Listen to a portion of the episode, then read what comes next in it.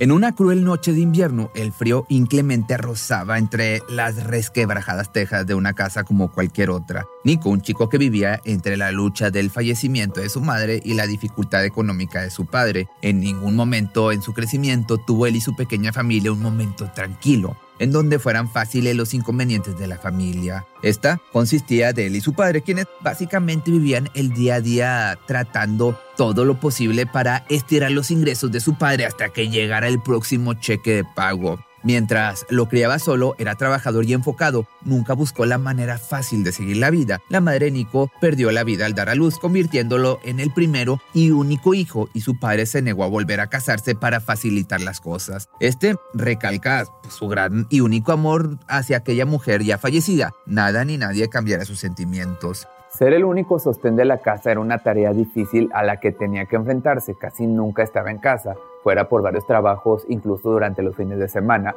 Sin embargo, la ausencia de la madre nunca lo hizo despreciar a su padre ni alejarse de él, todo lo contrario, hizo que los pocos momentos preciosos que compartían significaran un, aún más para Nico. La morada que compartían, una pequeña casa heredada tras el fallecimiento del abuelo, ofreció un espacio estrecho pero a su vez acogedor perfectamente dimensionado para ambos. Su ubicación cercana al bosque proporcionaba a su padre la oportunidad ocasional de salir a cazar, un acto del cual Nico prefería no indagar en los métodos o la legalidad, pues nunca llegó a conocerlos ni le importó. Lo esencial residía en que su progenitor abastecía el refrigerador y lo mantenía alimentado sin quebrantar el ya limitado presupuesto. De esta forma, el menú de Nico consistía principalmente en carne de venado y conejo salvaje, reservando el cerdo y la ternera como rarezas culinarias. Desde temprana edad, su padre intentó inculcarle sus habilidades de caza, compartir su conocimiento, pero como te digo, Nico no se mostraba como un aprendiz entusiasta, no es que le disgustara consumir las carnes provenientes de los bosques, simplemente le resultaba difícil participar activamente en la caza y en quitarle la vida a los animales. A pesar de ello, su padre persistió en sus intentos, llevándolo en algunas expediciones de caza junto a su viejo perro, en un esfuerzo por transmitirle una parte fundamental de su mundo. Charles, el fiel compañero de su padre en las expediciones al desierto, era pues, simplemente este viejo perro callejero rescatado de un refugio. Sin embargo, su tamaño imponente y su agudo sentido del olfato, a pesar de su edad, lo convertían en un aliado invaluable para rastrear presas. En las escasas ocasiones en que lo observó en acción, Nico quedó totalmente impresionado, recordando con claridad un incidente en particular. Y este fue en un día frío de otoño. Charles, su padre y él salieron en busca de un ciervo. Aunque encontraron las huellas y visualizaron al ciervo, el disparo de su padre resultó en un fallo ahuyentando al animal. Fue entonces cuando Charles desplegó su agilidad, persiguiendo al ciervo en una carrera desenfrenada por el bosque y ellos detrás para no perderlo. La persecución la llevó a través del bosque hasta la orilla de un río serpenteante. Intrigado, Nico cuestionó a su padre sobre el peculiar comportamiento del animal de Charles, a lo que su padre explicó. El venado probablemente saltó y fue arrastrado por la corriente.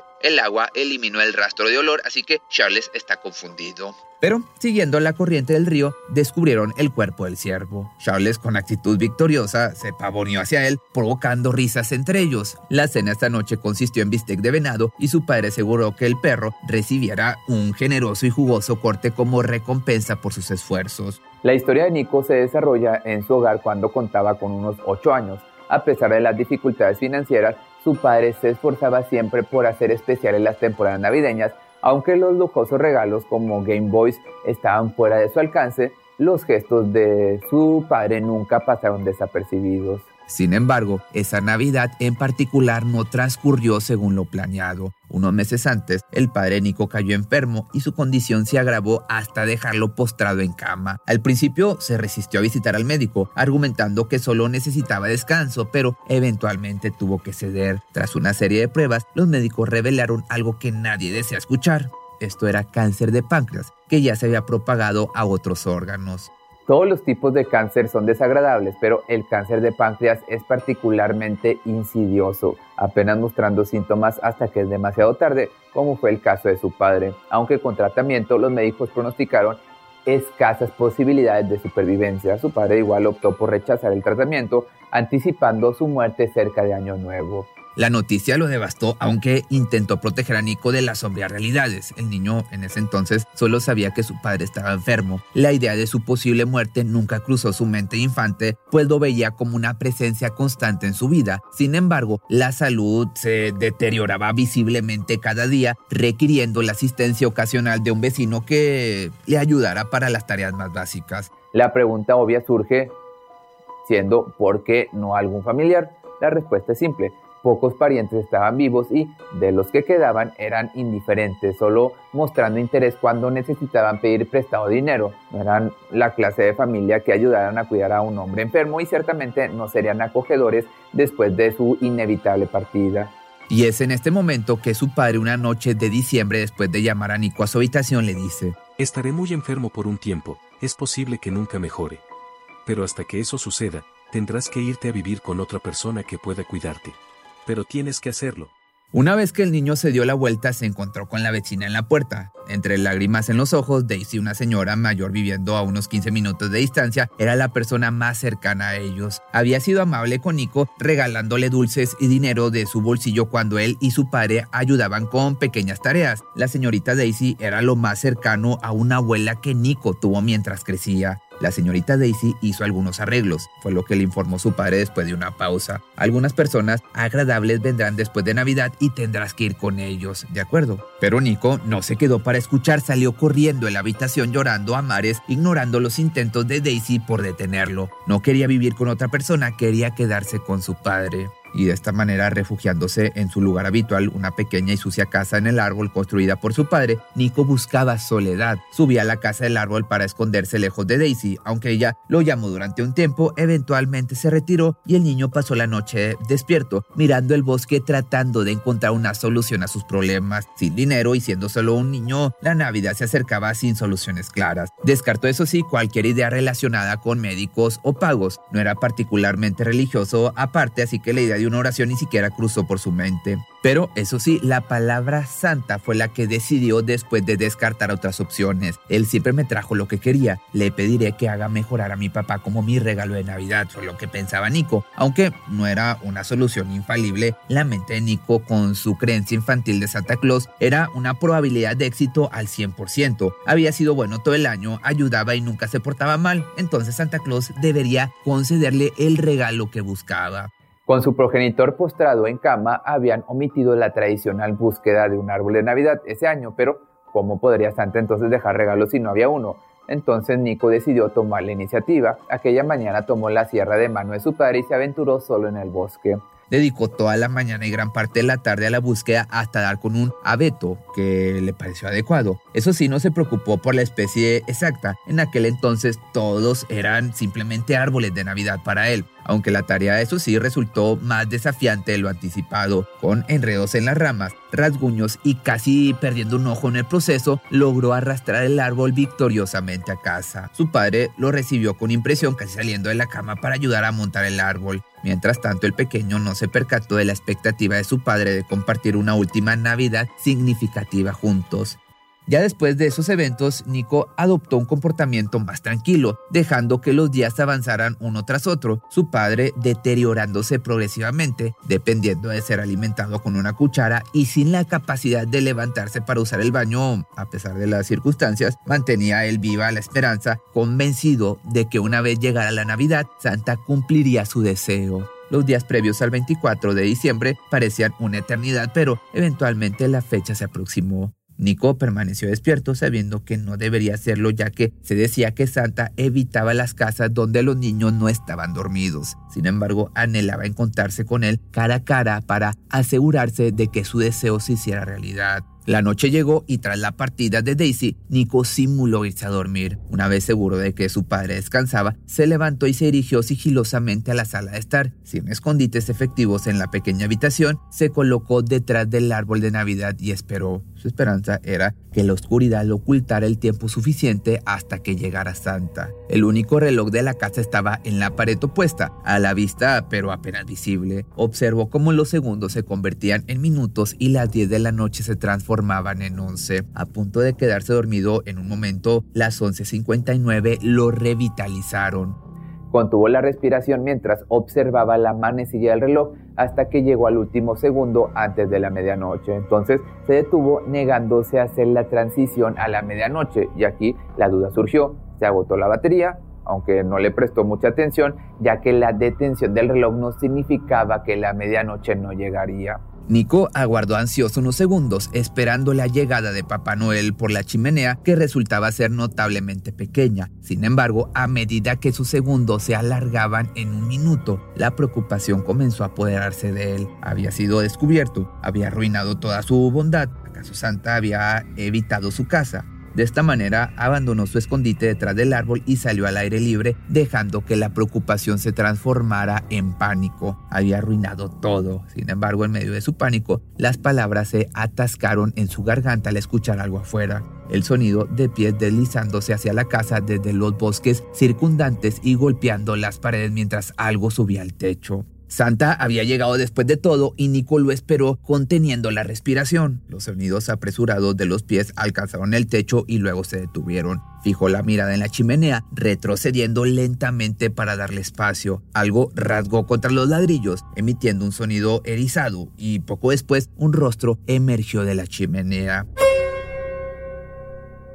Dos pequeños ojos negros fueron los primeros en aparecer escaneando la habitación de lado a lado antes de fijarse en Nico. El resto de la cabeza siguió deformándose como si fuera plastilina forzada a través de un tubo. La sorpresa de Nico se convirtió en terror mientras avanzaba, revelando un cuerpo delgado parecido a un cien pies con numerosas piernas pequeñas. Cuando finalmente estuvo completamente en la habitación, lo miró durante lo que parecieron horas. Su boca se torció con una sonrisa a su vez torcida, con comisuras de labios agrietadas y abiertas hasta sus oídos. Cientos de diminutos dientes afilados como agujas lo miraron desde el interior de sus fauces, amarillentos y llenos de caries. ¿Qué haces despierto tan tarde, niño? Fue lo que le dijo aquella figura, sacando a Nico de su estupor. Tú deberías estar durmiendo. Yo estoy esperando a Santa, fue lo que le contestó Nico. Aquella figura le dijo que no debería estar esperando a Santa, que eso lo convierte en un niño travieso. Al borde de lágrimas del miedo y el terror, Nico solo supo escudarse en un lo siento. Déjame adivinar, dijo en un tono aburrido aquella figura tétrica. Querías pedir un regalo específico.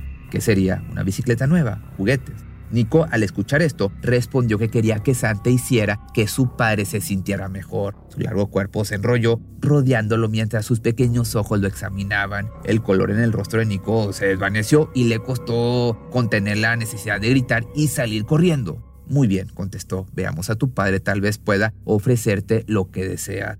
Esta cosa se alejó permitiendo que Nico lo guiara hacia la habitación de su padre, y así lo hizo, abriendo la puerta lentamente para revelar la oscura habitación. Nico observó a su padre dormir en la cama mientras Santa se deslizaba sigilosamente hacia adentro. El ser extraño se elevó, sosteniendo su cuerpo largo sobre la figura enferma de su progenitor, con solo un par de patas traseras. Parece enfermo, admitió Santa. Una de sus extremidades delanteras se inclinó para tocar la frente de su padre. Muy enfermo, pero puedo ayudar. Entonces, Aldo, por favor, susurró Nico. Lo haré, pero solo si juegas un juego conmigo.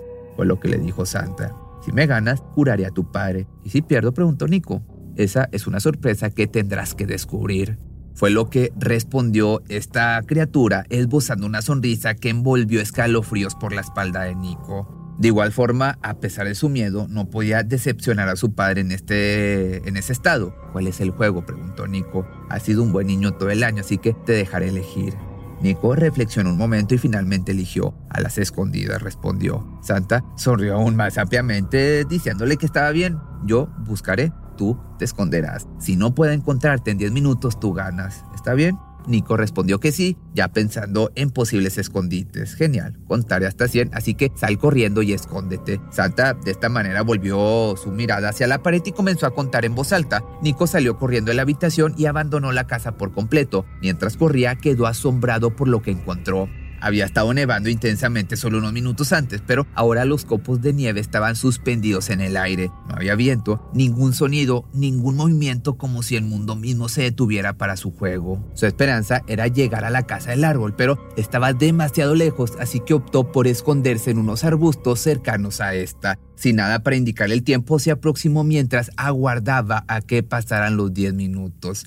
Dos minutos después, la criatura emergió de la casa, visible bajo la tenue luz lunar. Sin embargo, algo había cambiado. Se movía más rápido, con movimientos más erráticos, su cabeza girando de un lado a otro en busca de Nico. Aunque el niño pensó que la casa del árbol sería un escondite seguro, lo que ya te había platicado, la criatura lo descubrió, corrió más allá de los arbustos en los que Nico se ocultaba, dirigiéndose directamente hacia este lugar, hacia la casa del árbol. En el instante en que pasó, Nico se encontró con su rostro y la expresión en sus labios resultó aún más aterradora de lo que había imaginado. Aquella sonrisa malévola un deseo verdadero de atraparlo. La criatura llegó a la casa del árbol subiendo con facilidad y rompiendo algunas tablas en el proceso. Su enfado se manifestó en un chillido que resonó en la noche. Nico observó cómo destrozaba la casa del árbol hasta dejarla en ruinas. Descendió y escudriñó en el bosque, haciendo que Nico se retirara más hacia la oscuridad. Justo cuando lo hacía, vio la piel de la criatura entre los ojos distorsionarse, un hocico deformado emergió y comenzó a oler el aire. Sin esperar a ver si lo descubría, Nico prefirió salir de los arbustos y corrió más profundamente en el bosque. Calculó que había pasado aproximadamente cinco minutos y le quedaban otros cinco. Escuchó los sonidos de las pisadas de la criatura detrás de él y se forzó a correr aún más rápido. Recordando entonces la habilidad de Charles para rastrear presas por el olfato, se dio cuenta de que necesitaba borrar su olor. Decidió dirigirse hacia el río, recordando cómo el ciervo había escapado de Charles. Corrió en esa dirección y adentrándose más en el bosque hasta que finalmente llegó al río. Afortunadamente no estaba completamente congelado. Nico caminó el hielo, lo golpeó con la suela y se sumergió en el agua helada. Sintió como el frío penetraba en su ropa, pero su única preocupación era escapar de la criatura. La corriente lo arrastró bajo el hielo, rasgándolo contra los bordes irregulares y provocando una sensación agonizante mientras el frío penetraba en su carne y sus pulmones ardían por la falta de aire. La prueba fue breve pero insoportable. Como máximo medio minuto después, la corriente escupió a Nico desde otra abertura en el hielo. Él se aferraba a este intentando en vano arrastrarse mientras jadeaba con pesadez. Una vez que abrió los ojos, apenas pudo distinguir el lugar río arriba donde se sumergió. Por otro lado, la criatura alcanzó el lugar y se detuvo, olfateando el aire mientras bocanadas de vapor salían de sus fosas nasales. Perdido y confundido, Nico se sumergió nuevamente en las aguas, a pesar del alto precio que pagó, su plan funcionó. Al emerger de nuevo, observó cómo la criatura cruzaba el río y se adentraba más en el bosque. Con los minutos finales del juego transcurriendo, solo aguardó aferrándose a su vida. La preocupación finalmente lo invadió cuando comprendió la naturaleza terrible de su situación. Ganaría el juego, pero se congelaría hasta la muerte en el proceso, ya que no tenía la fuerza para salir del río. Incluso si lo lograba, moriría en el camino de vuelta a casa. Empapado hasta los huesos y con una temperatura exterior muy baja, el aire mismo podría acabar con él. Así que a punto de deslizarse hacia la inconsciencia, Nico notó que los copos de hielo empezaban a caer nuevamente al suelo. Esa fue la señal clara de que el juego había concluido, así que comenzó a gritar por ayuda. Su voz, aunque débil, resonó a lo largo de la noche. Siguió gritando y pronto escuchó a la criatura corriendo hacia él a través del bosque. Surgió entre los árboles con el ceño fruncido que se transforma en una sonrisa al ver a Nico. Pisó el hielo y el niño esperaba que su cuerpo enorme lo rompiera fácilmente, sin embargo, no fue así. El hielo ni siquiera se agrietó bajo su peso. Una de sus extremidades salió y señaló a Nico en su dirección para que lo agarrara. El niño lo hizo y sin esfuerzo la criatura lo sacó del agua. El pequeño envolvió sus brazos alrededor de la garganta de la criatura y este se galopó a través del bosque con la misma asombrosa velocidad que había demostrado antes. Aunque las circunstancias eran aterradoras, Nico no pudo evitar apreciar el viaje lleno de baches y ritmo rápido. En poco tiempo, ambos estaban de vuelta en casa.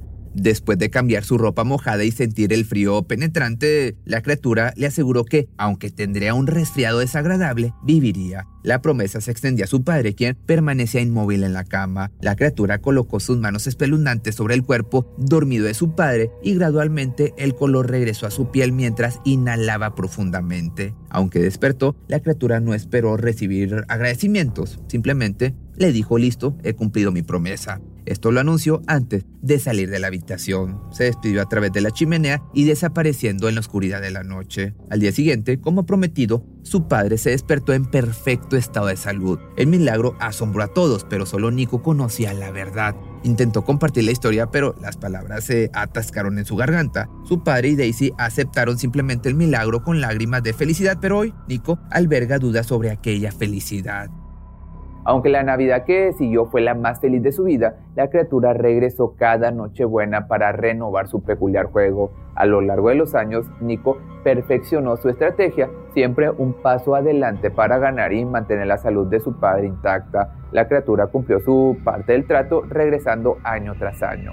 La felicidad persistió hasta el verano 2020, cuando su padre falleció a los 72 años. Nico, con 43, perdió a su ser querido, pero encontró consuelo en la extensión de su vida. Sin embargo, en la víspera de Navidad del año 2020, su suerte cambió. Perdió el primer juego con la criatura y, en lugar de sufrir algún destino horrible, la criatura se fue sin decir una sola palabra. Hoy, mientras Nico enfrenta su propia batalla contra el cáncer, yace en su lecho de muerte. Su temor no es por sí mismo, sino por su familia, una esposa amorosa y dos hijos pequeños. La criatura podría regresar, pero Nico teme no estar entre los jugadores esta vez. Con la muerte acomodándose, su única esperanza es descansar en paz antes de la próxima Nochebuena para que sus hijos no hereden el oscuro juego que él tuvo que jugar con esta extraña criatura.